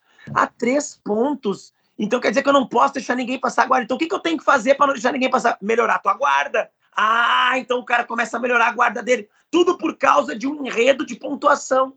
E o judô foi podado, eu digo que foi podado por quê? Porque não tem pontuação no Neuazar. Tem três coisas que tu pode fazer. Ou tu vai, na verdade, duas, né? Porque a finalização é uma só, apesar de ser ou de chave de braço ou de estrangulamento, mas é uma finalização. E a imobilização, que é o secomi. Então, por exemplo, cara, é só isso que tem no judô? Sério que é tão pobre assim o Neuazar? Não pode ser. Então, daí o que, que eu pensei? Cara, como é que eu posso fazer os atletas pensarem e, ao mesmo tempo, eu vou começar a ajudar eles a melhorar essa parte do Neuazar? Colocar uma pontuação no Neuazar. Criar uma competição de Neuazar que tenha pontos. E aí, o que, que eu fiz? Fiquei durante muitos anos estudando maneiras e que eu chamei de situações é, é, de perigo, né? Que, é, analisando as lutas, o que, que o judoca realmente ele ele peca no judô, nas competições tradicionais, no Neuazá. Por que, que o judoca perde a luta no chão? Primeiro, porque ele dá as costas. Ponto número um. Segundo, porque ele acha que puxar para meia guarda é ficar parado para o árbitro da matê. Então ali a gente até criou o nome de algumas meias, meia guarda no judô. Tem a koala, tem a, algumas meia guarda que o judoca realmente faz, mas não é para ele ser ofensivo, é para ele parar a luta. O judoca ele acha que puxar para meia guarda é fazer o árbitro da matê. Então, o que, que acontece? Quando tu pega alguém que sabe passar meia guarda, é um prato cheio. Tu puxou o cara para meia guarda e ficou parado, o cara vai ali, um, dois, três, passou, sai comigo, perdeu a luta. E quando que tu perde também? Quando tu fica parado de barriga para baixo ou de quatro, ou de quatro apoios, e esperando que o cara não vá fazer nada e que o árbitro vá dar matê. Então eu peguei essas situações mais perigosas, que é onde os atletas realmente de judô perdem, e pontuei com o Azari. Então, tipo assim, no jiu-jitsu, para tu ganhar uma pontuação, tu tem que estabilizar durante três segundos. Tá? Essa é a regra do jiu-jitsu. Passei a guarda. Tudo bem. Não é só porque tu passou a guarda que o árbitro vai te dar três pontos. Tu tem que estabilizar essa passagem de guarda durante no mínimo três segundos, fazer o cara ficar parado durante três segundos. Aí sim o árbitro vai te dar os teus três pontos. Da mesma forma é a raspagem, da mesma forma é a pegada de costas, da mesma forma é o joelho na barriga. Tudo isso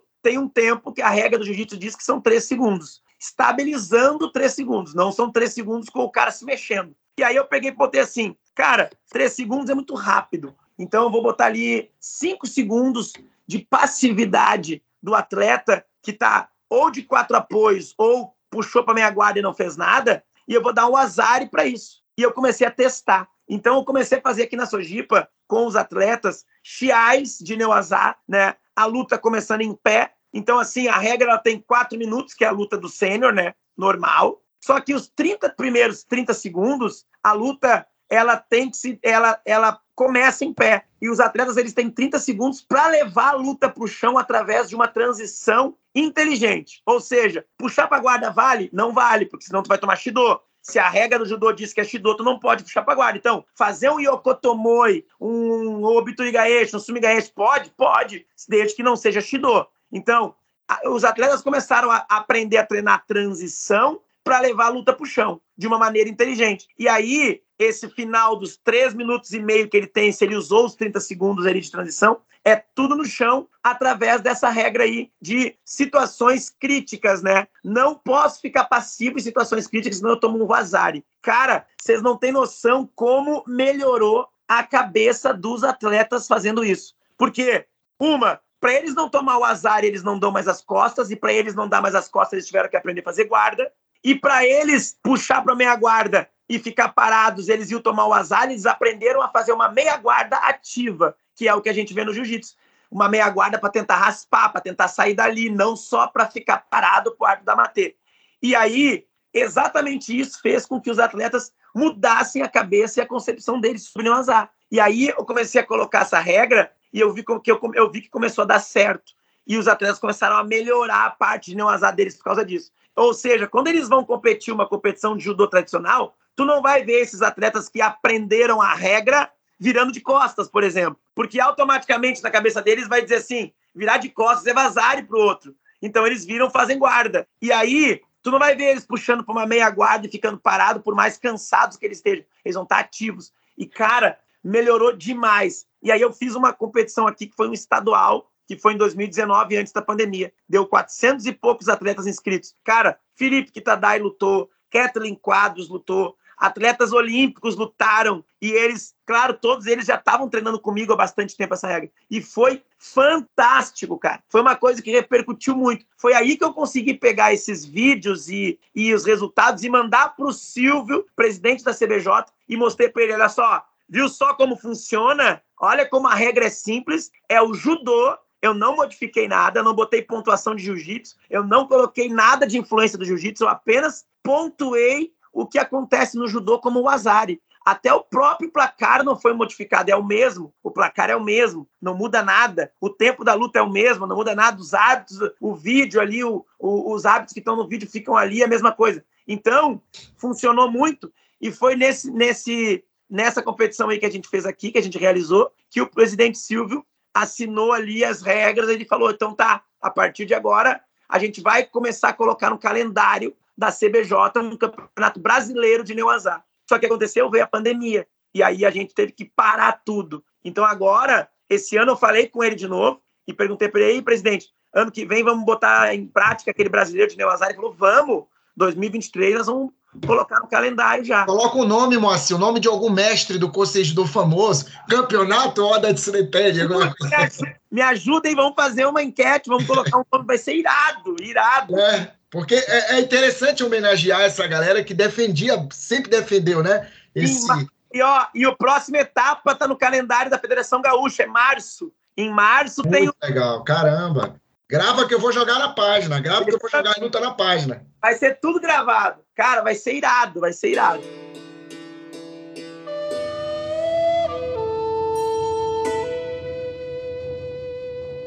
E é muito, é muito interessante porque isso, isso é uma coisa que eu discuto muito com o Bruno, né? Eu falo uma frase que é só para incomodar ele um pouco, mas é um pouco verdade. Que eu falo para ele assim, Bruno, Kosen Judô não tem guarda. Sim. Aí fala, como não tem guarda? Olha aqui, isso aqui, isso aqui. Então, explicando o que eu quero dizer com isso. Não é que não tenham as técnicas. Se você for pegar jiu-jitsu brasileiro, pegar os vídeos antigos de de você encontra tudo ali.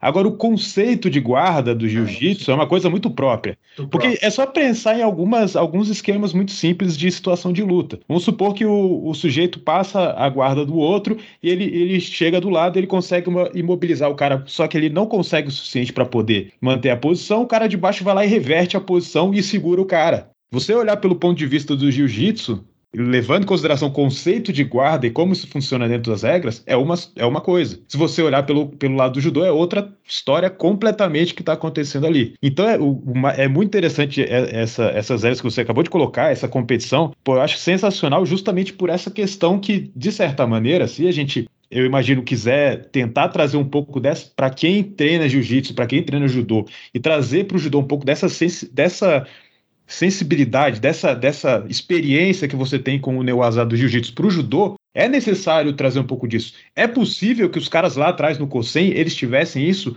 por uma questão de cultura de como eles lutavam. Mas a partir do momento que essa cultura é perdida, se não há uma regra ou um conceito por trás da regra, enfim, que te force a isso, cara, vai embora e vai, vai, vai, vai morrendo. Isso é verdade. Não, tá certo, concordo. E aí, e aí assim, o, eu não sei, a minha dúvida é, é grande com relação a como que, no caso do judô, que é uma modalidade muito padronizada, se a gente puder colocar assim, ou seja, o jiu-jitsu ele ainda permite, né, colocar uma competição de nogi ali no, na, na IBJJF, o cara do jiu-jitsu lutar num ADCC, que também tem regras diferentes. Agora, o judô ele é muito padronizado. Eu lembro que, eu não lembro se foi 2014, 2015 por aí, é, tinha uma história que eu não sei o eu não, eu não chequei o nível de oficialidade disso, né? De que os atletas que fossem federados no judô, que lutassem as competições oficiais, não poderiam lutar as competições de jiu-jitsu. Isso é verdade, isso é verdade, não pode. Toma uma, toma uma punição de dois anos uh, sem poder competir. Absurdo. Pois é, então, então assim, é, a, a, minha impressão foi do tipo assim: olha, o judô tá perdendo é, praticantes para o jiu-jitsu porque muita gente está se interessando pela luta de, de chão. Qual a solução que a gente faz? A gente impede o cara de ir para outra competição. Não, e não tenta fazer algo com que os atletas permaneçam no judô. Ele só proíbe, né? Então, tipo, cara, o judô, vou dizer assim, eu falei lá no programa do ConnectCast, né, cara? A, a diferença é que o, o, o jiu-jitsu, quando alguém aparece fazendo uma técnica nova, eles incluem na regra. Eles até modificam um pouco a regra para incluir aquele tipo de posição, que foi na mesma, que foi a época que os caras inventaram a 50-50, que foi na época que os caras vieram com os, os miau, vieram ali com aqueles berimbolo, os caras, a, a, a, aquele lance da, da double guard, os caras sentavam junto, ficavam ali fazendo guarda, eles modificaram a regra, mas não para tirar aquilo ali, mas para incluir aquilo ali de uma maneira com que os atletas conseguissem continuar fazendo e, e, e as coisas no jiu-jitsu elas são assim, tudo que aparece de novo, eles a colocam na regra. E o judô, cara, tudo que aparece de novo, eles tiram a regra. É um esporte engessado, né? Cara, tá engessado cada vez mais. Agora, por exemplo, esse ano, cara, uh, vocês viram que, que, que, esse ano modificou o Neoazá de novo, né? Por exemplo, aquelas posições. Tem uma posição que a Natália Brígida, que ela fazia, que ela juntava mão com mão, como se fosse dar uma guilhotina, hum. sabe? Sentava e passava uma perna por cima. Aquilo ali não pode mais. E nenhuma, e nenhuma técnica derivada de tu passar a perna por cima da cervical do outro. Já parou para pensar que a quantidade de posições que os atletas estavam fazendo que foram simplesmente retiradas do judô? Não pode mais fazer isso daí. E aí, aí tu vai tomar rançoco se tu fizer. Não é só Shido. Então, por exemplo, os atletas estavam treinando essa posição, cara. Tinha muita coisa boa dali. Tinha muita variação dali. E agora simplesmente não pode mais fazer. Aí por quê? A gente tentou perguntar por quê, né? Aí lá na FIGE disseram que já pensou as criancinhas vendo essa posição, passando a perna por cima da cervical uma das outras? Pô, cara, então proíbe as crianças de fazer. É. Coloca ali, a partir de 16 anos, pode, mas não tira o negócio. Entendeu? Fazem no jiu-jitsu, né? Como fazem no jiu-jitsu. Sim, cara, entendeu? Então, tipo assim, ó, o judô tá ficando, cara, cada vez pior, assim, sabe? É, é eu tô vendo assim, os árbitros estão querendo ser os protagonistas mais do que os dois atletas, entendeu? Tudo é decidido pelo árbitro agora. Desde a hora que tu bota a mão na gola, do jeito que tu segura, tudo é o árbitro que decide se tu continua lutando ou não. Cara, não tem como. Não tem como. O judô tá ficando chato. Essa que é a verdade. É. Por causa do judô. o judô é um esporte maravilhoso. O que tá ficando chato são as pessoas que estão cortando coisas e que têm o poder de modificar as regras e dizer, ó, vai ser assim agora, queira vocês ou não. Então, cara, eu não sei. Se não tiver uma reviravolta nesse lance da Federação Internacional aí, ficar modificando essas regras toda hora, eu acho que o judô vai perder cada vez mais adeptos, cada vez mais é, praticantes, principalmente por jiu-jitsu, né? No Brasil é uma realidade, né? Não dá para comparar o número de, de escolas de jiu-jitsu tem. escola de judô. Foi o que eu falei pro, pro Cris, pra esse, pro da, da, dos veteranos aí. Falei, cara, não tem como comparar, né? Nós não vamos comparar o número de praticantes de jiu-jitsu com judô, porque ele vai ser vergonhoso. É, não tem como. Muito mais praticantes que judô. E eu acho que isso também tem relação com, voltando para essa questão da, de como o judô ele está muito conectado à questão do esporte, o fato de que muitos professores de judô foram para os clubes, para o desenvolvimento de talento, vamos chamar assim, da, desde criança, jovem, etc. E muitos professores de jiu-jitsu têm que montar o seu, a sua academia e sobreviver, e lidar com o cliente e dar um jeito, entendeu?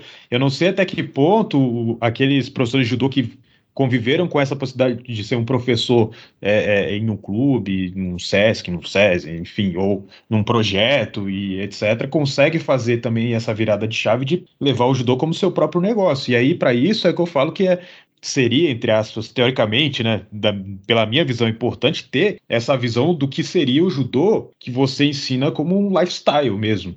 E principalmente porque no caso do judô, aí a gente vê que a questão esportiva e a, qualquer mudança de regra vamos dizer assim, ela vai influenciar também a prática na academia, no dojo. Então isso acaba afetando muito, né? Porque, ou seja, uma coisa seria dizer assim, não, o judô ele continua mantendo tudo aquilo que sempre teve, mas no esportivo existem essas limitações, etc, etc. Agora, quando você imagina um cara que ele treinou a vida inteira judô de uma forma, ele tem as suas técnicas é, favoritas ali que ele usa sempre, etc, etc. E de repente vem a federação e fala assim, ó, isso aqui não pode fazer mais. É. Aí ele fala, pô, tudo bem. Aí, só que aí quando ele vai treinar lá na, no, no, dojo, chega e fala assim: não, não, isso aí não. Ele tá treinando com alguém lá, o cara fala assim: não, não, isso aí não pode mais. Agora, pô, peraí, o que, que eu faço agora? Agora eu tô com 40 anos, 50 anos, e agora vou mudar tudo que eu fiz a minha vida inteira? Tudo tem que ser estipulado por épocas, né? É pegar nas pernas, então eu vou treinar hoje. Se eu for treinar hoje, eu pego nas pernas. Ah. É, também. Essa, esse é o problema do judô. Porque tudo que a federação estipula, ela, ela muda, se reflete no dia a dia do treino. Exatamente. Exato. Então, isso, isso estimula o praticante. Eu gostava muito de catar na perna. Quando proibiram, pô, foi meu fim. Foi é. meu fim no judô. E aí, por exemplo, tá aí, se eu quero voltar a fazer judô hoje, eu tenho que voltar para faixa branca, porque o judô de hoje eu não sei.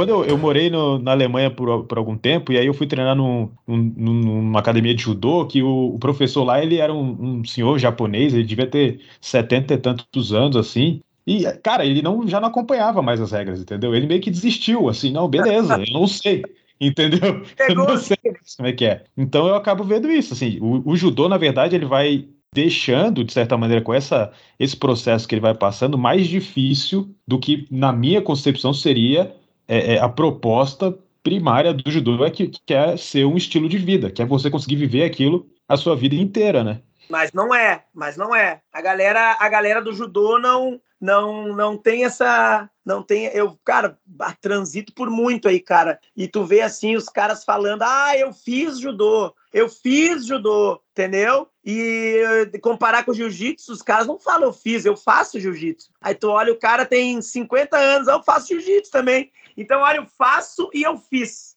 É uma, é uma linha muito é, é, distante uma da outra, né? O judoca, ele fala, eu fiz judô. E o lutador de jiu-jitsu fala, eu faço jiu-jitsu. E os dois têm a mesma idade. Não tem, o cara tem 50 anos, o outro tem 50 e poucos. Um faz e o outro fala que fez. Entendeu? Então, tipo, eu vejo muito isso no judô. Os caras falando que fizeram judô. Que legal! Falam bem do judô. Ah, o judô me deu, o judô me, deu, me fez eu ser como, ter, ter ter mais uh, força de vontade, cada um melhora uma coisa. Mas, cara, que legal, o judô te tocou, mas por que que tu não seguiu treinando? Por que que tu parou? Por que que tu largou, entendeu? Isso que não me entra na cabeça.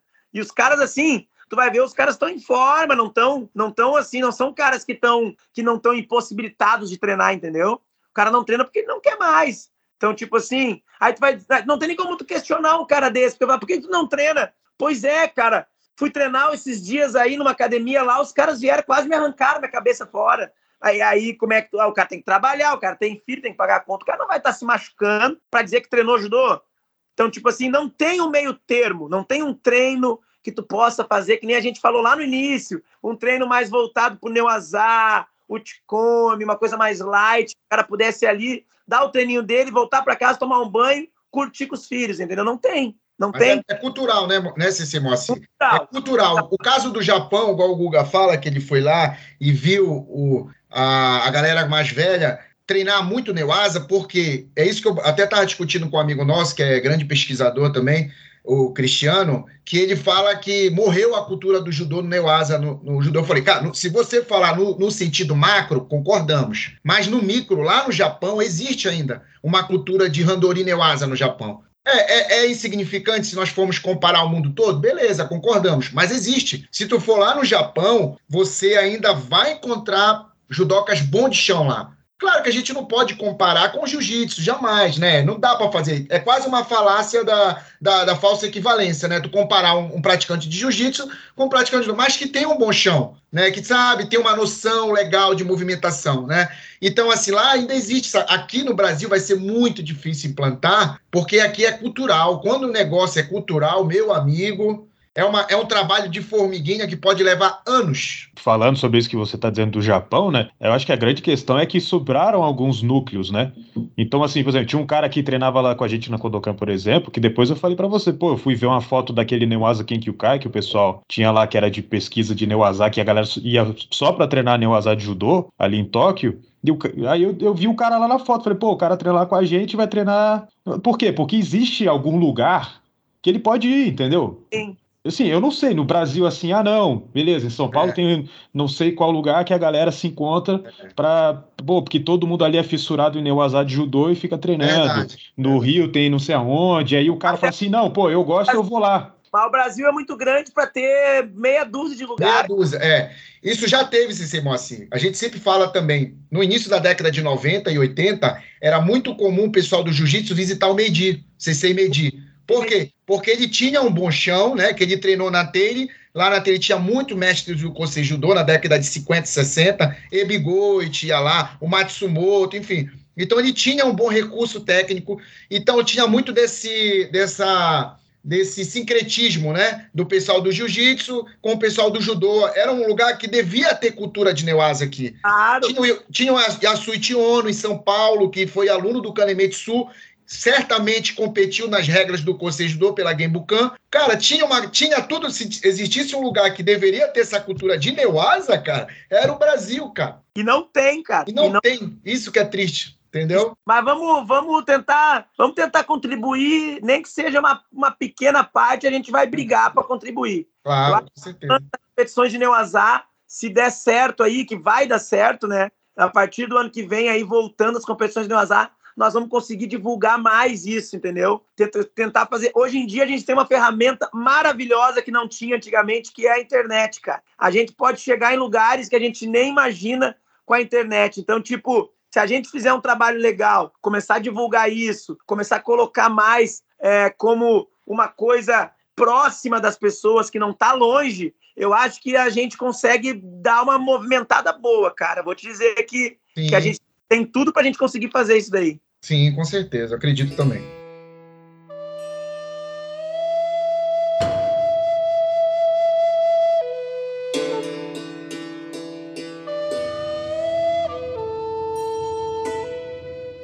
É, eu queria só para fechar que você pudesse falar assim como você vê hoje a questão do, do Neuazá no judô, no sentido de que há gente interessada, há procura, principalmente com esse crescimento do jiu-jitsu, eu imagino, eu vejo assim que da galera do judô em geral, entre aspas, se eu puder colocar assim, existe um interesse. Pô, eu sei porque tem gente que vem falar comigo. Agora eu não sei se isso vai se exprimir, por exemplo, em atletas de alto nível e etc e tal. E como você vê agora e o que, que você imagina que seria o futuro do Neoasa? Se há ainda isso que a gente está discutindo aqui, uma possibilidade de tentar divulgar mais e trazer competições assim como você está tentando e tal, se há essa realmente, o, o, se você acredita mesmo que isso vai para frente, é, que há essa vontade, vamos dizer assim, da comunidade de judô em geral, ou se é uma luta que dá para ter, mas que é uma luta difícil.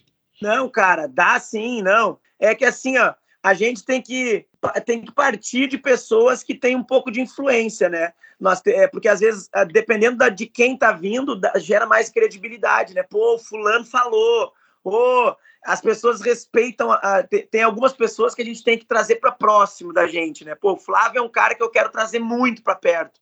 O Flávio é um cara que onde ele fala, a galera vai, entendeu? A galera. Então, esse é um cara que tem que estar tá muito próximo da gente, para a gente poder fazer com que o Neuazar ele cresça mais, principalmente dentro do Brasil. Eu acho que tem sim, tem sim a possibilidade da gente fazer. Eu acho que o lance dessas competições, eu acho que eu já consegui uma coisa muito bacana que foi chegar na CBJ. Não adianta a gente ficar criando coisa que uh, talvez, uh, que nem a gente falou ali, né?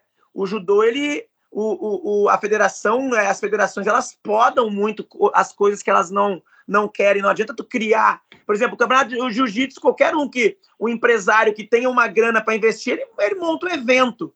Ele traz lá 10 lutas casadas, ele casa 50 mil para cada atleta, ele faz um mega evento. E não tem ninguém para dizer para ele que pode ou que não pode. O cara vai lá e faz e pronto, acabou.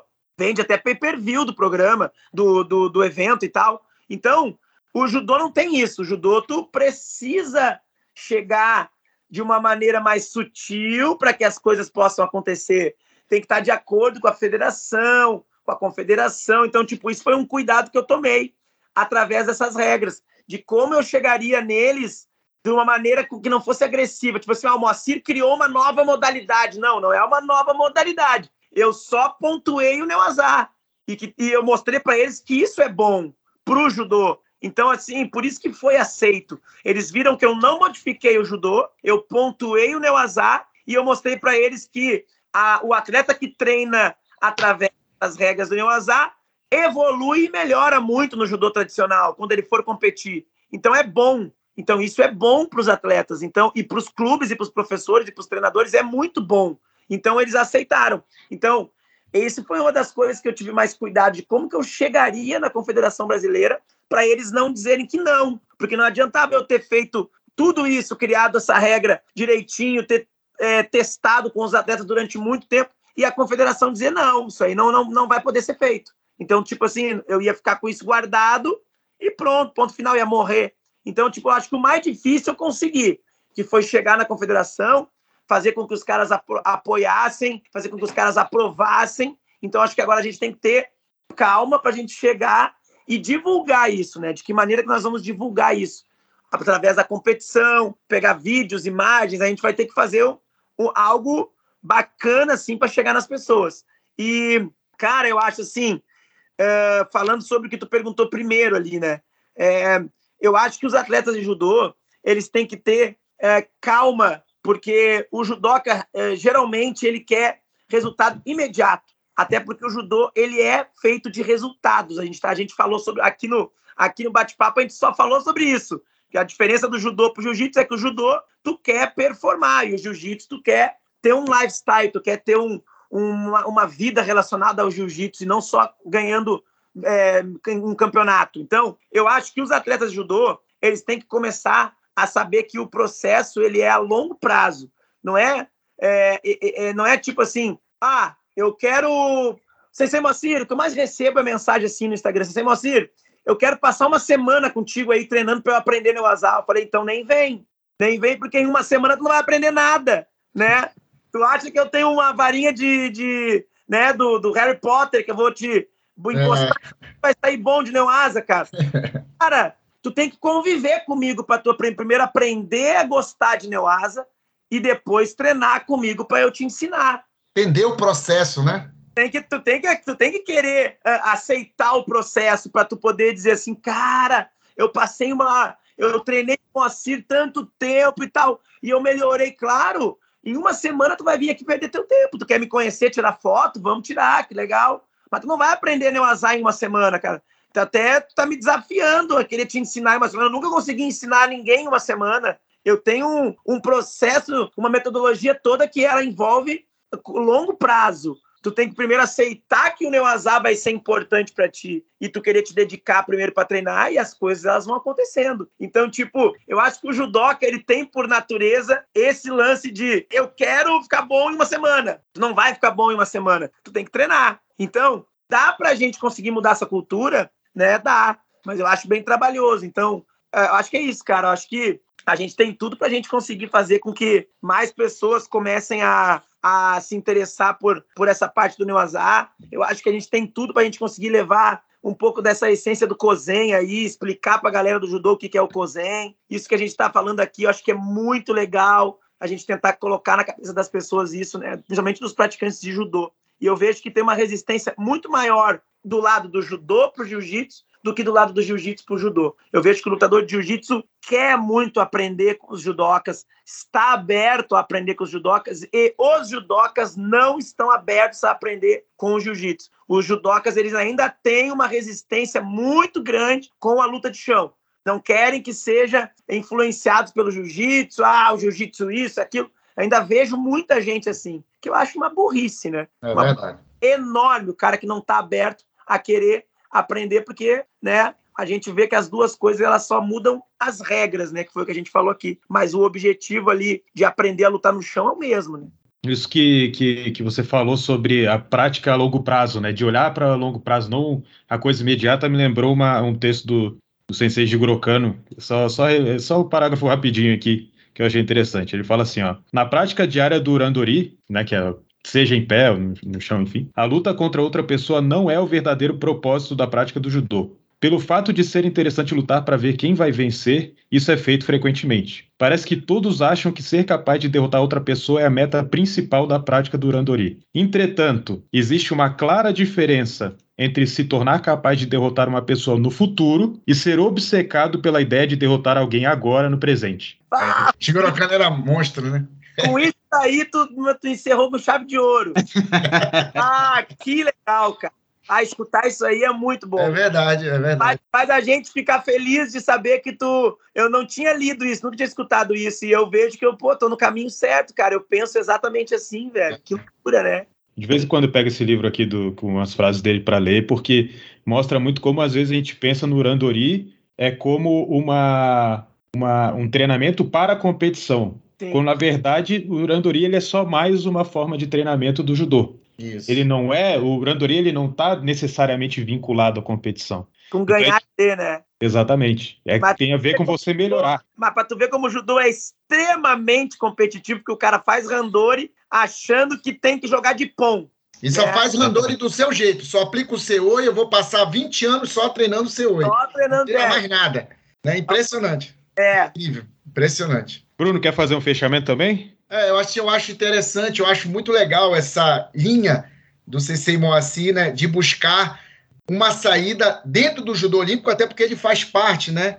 Já foi eleito um, o, me, o melhor Neuasa, poxa, um orgulho ter alguém que gosta do Kosei Judô, né? E eu coloco, eu já falei para ele, quando eu for montar meu estilo, brincadeira, ele vai ser Kodansha, ele e o Flávio Canto. Não, eu, eu, eu, meu, o meu objetivo é montar uma academia, não aqui no Brasil. Na verdade, eu treino jiu-jitsu com esse objetivo, de um dia, não aqui, possivelmente na Europa, montar uma academia de jiu-jitsu, criar uma identidade, uma cultura de prática, um lifestyle, como vocês falam, para com o judô, mas voltado para o Kosei Judô, né? Eu vejo, eu não tenho assim, eu não consigo imaginar eu conseguir penetrar esse ambiente judô olímpico. O CC Moacir é o cara para fazer isso. Então eu vou atacar de outra frente. Ele ataca de uma frente, eu ataco de outra frente. E se de repente outras academias surgirem com esse padrão, né? Eu sempre cito o Pedro Valente, né? Os, a academia que tem uma identidade, né? Eu acho muito bacana aquele padrão que eles criaram. Então eu quero pegar aquilo de exemplo também para criar alguma coisa referente ao Conselho Judô. Criar uma identidade que difere um pouco do mainstream. É isso que é o meu objetivo. E vai dar certo, Brunão. Bota fé que vai dar certo. Amém. Deus te ouça. Tudo. Então é isso. Muito obrigado por terem participado desse Budocast. Ficamos por aqui com mais um Budocast. Inscrevam-se nas nossas redes sociais. Ficamos por aqui e até a próxima.